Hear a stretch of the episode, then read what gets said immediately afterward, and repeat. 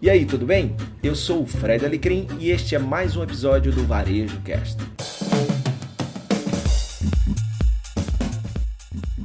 E aí, moçada, beleza? Bom, eu estou aqui em Natal no The Innovation Place, um evento muito legal que tem gente muito boa como o Rodrigo. Rodrigo é um cara que hoje é a primeira vez que eu estou presencialmente com ele, mas um cara que eu admiro à distância. Já tive na loja dele, quando eu falar o nome da loja, tenho certeza que você vai saber. A Zait, a primeira loja autônoma da América Latina. E ele está aqui, vai fazer uma palestra no The Innovation Place. Tudo bom, Rodrigo? Beleza, meu irmão. Prazer estar com você aqui, Fred. Prazer todo meu. Muito bom quando a gente é fã, é, a gente que fala muito, você que me acompanha sabe aí que roda e mostra um monte de gente fazendo coisa. E tô aqui do lado de um cara que faz, um cara no Brasil, um cara aí da querida Vitória do Espírito Santo. Rodrigo, queria é, falar um pouquinho contigo da, dos desafios de montar, né? Você trabalha com tecnologia no Brasil e principalmente tem uma pergunta que você já deve ter respondido aí um milhão de vezes, cara. É, você monta um negócio daquele, como é que fica? Porque nem todo mundo é honesto, você tem muito problema com isso, é, em relação a pegar exatamente o que colocou. Mas, primeiramente, desafio de montar a Zite. Bom, é, acho que o, principal desafio de montar a Zite é vencer a barreira de começar, né? Então, é, a ideia todo mundo tem, todo mundo teve, mas é, eu acho que o grande mérito, principalmente dos meus sócios, enfim, todo mundo envolvido no projeto, foi a gente começar. E começar de um jeito simples, né? Como a gente estava falando agora há pouco, é, a gente sempre parte de soluções simples para validar ideias, validar hipóteses. Então, esse eu acho que é o grande desafio. Depois que você vence essa inércia, depois é como é que a gente melhora o produto, foco na experiência do cliente e tudo mais. Então, é, empreendedoristicamente falando, acho que esse é o primeiro grande desafio que a gente tem. E, e aí quando você viu lá, porque é, eu digo muito assim, né, que para empreender, e normalmente o empreendedor, ele eu também tem um negócio e sofro com isso às vezes, que é ter coragem para não olhar só os números.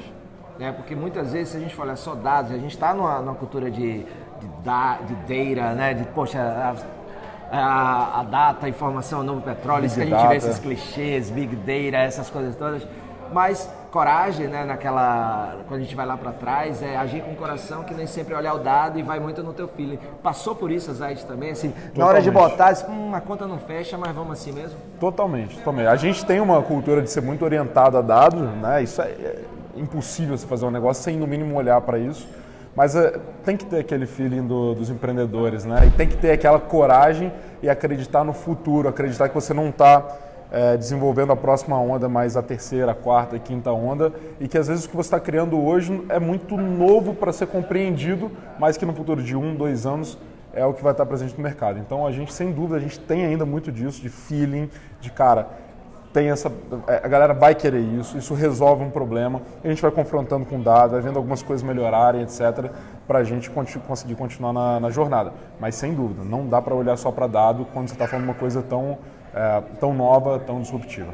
E aí o bacana é porque é, o modelo mental do e se, o porquê não, né? Porque muitas vezes o cara pensa assim, mas, mas e se alguém botar uma Heineken, né? Eu tive lá, fiz a experiência lá no início e achei uma experiência atrito zero, achei fantástico é, você chegar e dizer assim, ah, mas eu botei uma Heineken e peguei duas. Aí o cara disse, mas por que não fazer isso e acreditar que é, o que tiver vai ser perda, mas vale a pena pelo, pelo que acontece e tal. E você foi no porquê não, é bacana, senão Exato. não existiria, né? Exatamente, eu acho que o, o, o grande ponto, assim, era, que a gente falava muito lá no início, era como é que a gente aprende com os clientes. A gente acha que vai ter uma série de problemas, né? Mas não interessa o que eu acho, o que o Fred acha, o que meus sócios acham, interessa o que, que o cliente acha o que, que ele vai agir. Então a gente sempre criou a Zite, primeira versão 1.0 lá em Vitória, com o objetivo de aprender como que os clientes iam lidar com isso. Mas antes de pensar em segurança, em possíveis problemas, era como é que a gente foca numa experiência fantástica para esse cliente. Porque se a gente resolve isso aqui, o problema dos bons clientes, aí o resto a gente vai tratando como sendo marginal. E eu me lembro porque é, uma vez eu estava na NRF e estava lá um cara falando, ele foi é, premiado como melhor varejo de inovação nos Estados Unidos em 2008, 2009, foi um ano daquela crise absurda Sim. lá. E aí o cara disse assim na palestra dele, depois eu bati um papo com ele, depois você tem, tem o um link aí no, no canal para você ver. O cara, a ideia inovadora dele, ele ia fechar por causa da crise, e aí ele chamou uma consultoria que disse que ele tinha que fechar. E aí eles, pô, exatamente o que você falou, né? Não é o que as, as pessoas acham. A gente está num momento de gurutização muito grande, né? De ouvir, ah, perguntar às pessoas o que é que a gente tem que fazer. Eu digo que o que é você tem que saber. Agora o como aí, a gente vai nos mentores, conselhos, etc. Mas aí o cara chegou e ele disse, não, mas eu não vou fechar, eu tenho não sei quantos funcionários e tal. Então, com a equipe dele, eles saíram estudando os dados do, de todo o histórico de vendas e descobriram que eles só faturavam para lucrar quinta, sexta, sábado, domingo e todos os outros dias da semana eles pagavam conta. O que é que eles fizeram? Diminuíram o tempo de abertura de loja e a loja passa a funcionar quinta, sexta, sábado e domingo. Animal. E aí os caras viram o jogo e não fecham o negócio. Então, se o, todo mundo que ele falou isso, chamou que ele era maluco, Lógico. só ia fundar mais. Mas o- isso aí é até puxando que o Murilo Gant, o Murilo Gant tem umas duas semanas, e no final ele falou assim, tava eu, Caíto, o Caíto Maia e tal, Sim.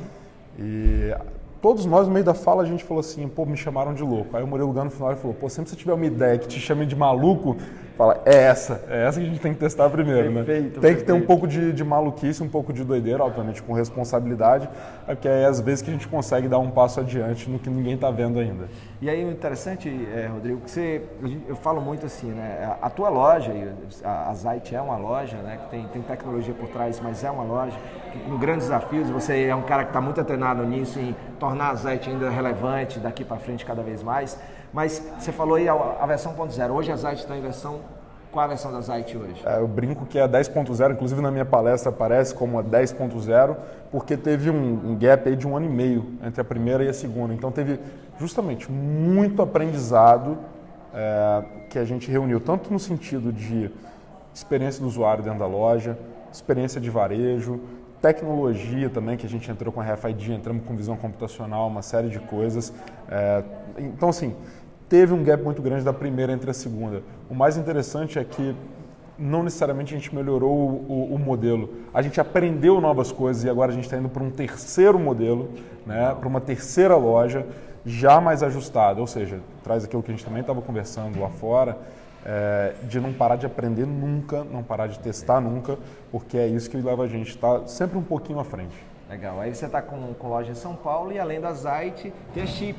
Né? Chip Delivery. Que aí tá, tá, tá operando, quais, quais são as praças hoje que a Chip Delivery funciona? Hoje a gente está muito forte em Vitória, Vila Velha e Espírito Santo, em Niterói já tem mais de um ano. A gente tem nas três do ABC Paulista, São Paulo capital e Joinville, que foi a última que a gente entrou agora.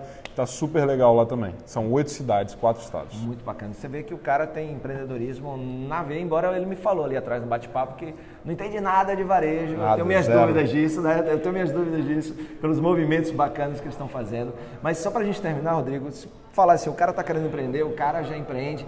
É, a gente acha que o maior desafio do negócio desse envolve tecnologia, principalmente quando a gente fala de Brasil. Mas se pensar assim, cara, qual foi o maior desafio que teve para montar a Zite, para montar a Chip Delivery? Qual é o desafio? É a tecnologia mesmo? De maneira nenhuma. Eu acho, inclusive, que a tecnologia já está virando até um pouco clichê, mas a tecnologia está cada vez mais commodity. Né? É, eu volto a, falei agora há pouco, mas aquele medo inicial, eu acho que essa é a grande barreira. Porque depois que você vence esse negócio, você começa a testar, tá como se desse um all-in, né? Cara, eu já comecei, eu já dei um all-in aqui, agora nós vamos até o final. Né? Esse eu acho que é um grande desafio. No mesmo nível, as pessoas, né? E aí começando por quem vão ser seus sócios, né? mais futuramente quem vão ser os colaboradores, quem vai estar no conselho, quem são as pessoas que vão estar ali te apoiando enquanto empreendedor. Não basta ter mentor profissional, o mentor tem que estar ali com, com aspecto pessoal, preocupado com como que você está vivendo, como é que está a sua cabeça, psicológico, etc. Então, assim, eu acho que além desse medo, esse desafio, essa inércia né, do, ali do começo, as pessoas, cara, isso é o que tem feito total diferença. Né? Às vezes eu, eu, eu, eu gosto sempre de ressaltar, não sou eu que faço o Zite ou Chip, a gente tem, nós somos mais de, sei lá, seis, sete sócios é, atuando diariamente no negócio, pensando, testando, errando, brigando de vez em quando, mas a gente se ama muito e a, eu acho que a confiança e o trabalho duro de cada pessoa envolvida ali é que tem feito a gente galgar um passo atrás do outro e seguir nessa jornada aí. Fantástico, cara. Pô, obrigado. É, agora a gente vai assistir a palestra dele, né? Que vai ser bem bacana. Então, obrigado aí por estar aqui, Natal. Obrigado por participar do evento. Honra dividir o palco aí contigo. E quem quiser saber mais da Zite, JV vai botar aí no, no descritivo aí das informações. Se tiver em São Paulo, já tem lá. Se tiver em Vitória, tem lá. Chip também. Então, ba- bacana aí entender um pouquinho mais de como funciona a mente desse cara muito bacana chamado Rodrigo. Valeu, cara. Legal, valeu Fred. Valeu. valeu pessoal. Muito obrigado pela sua companhia em mais um episódio do Varejo Cast e até a próxima.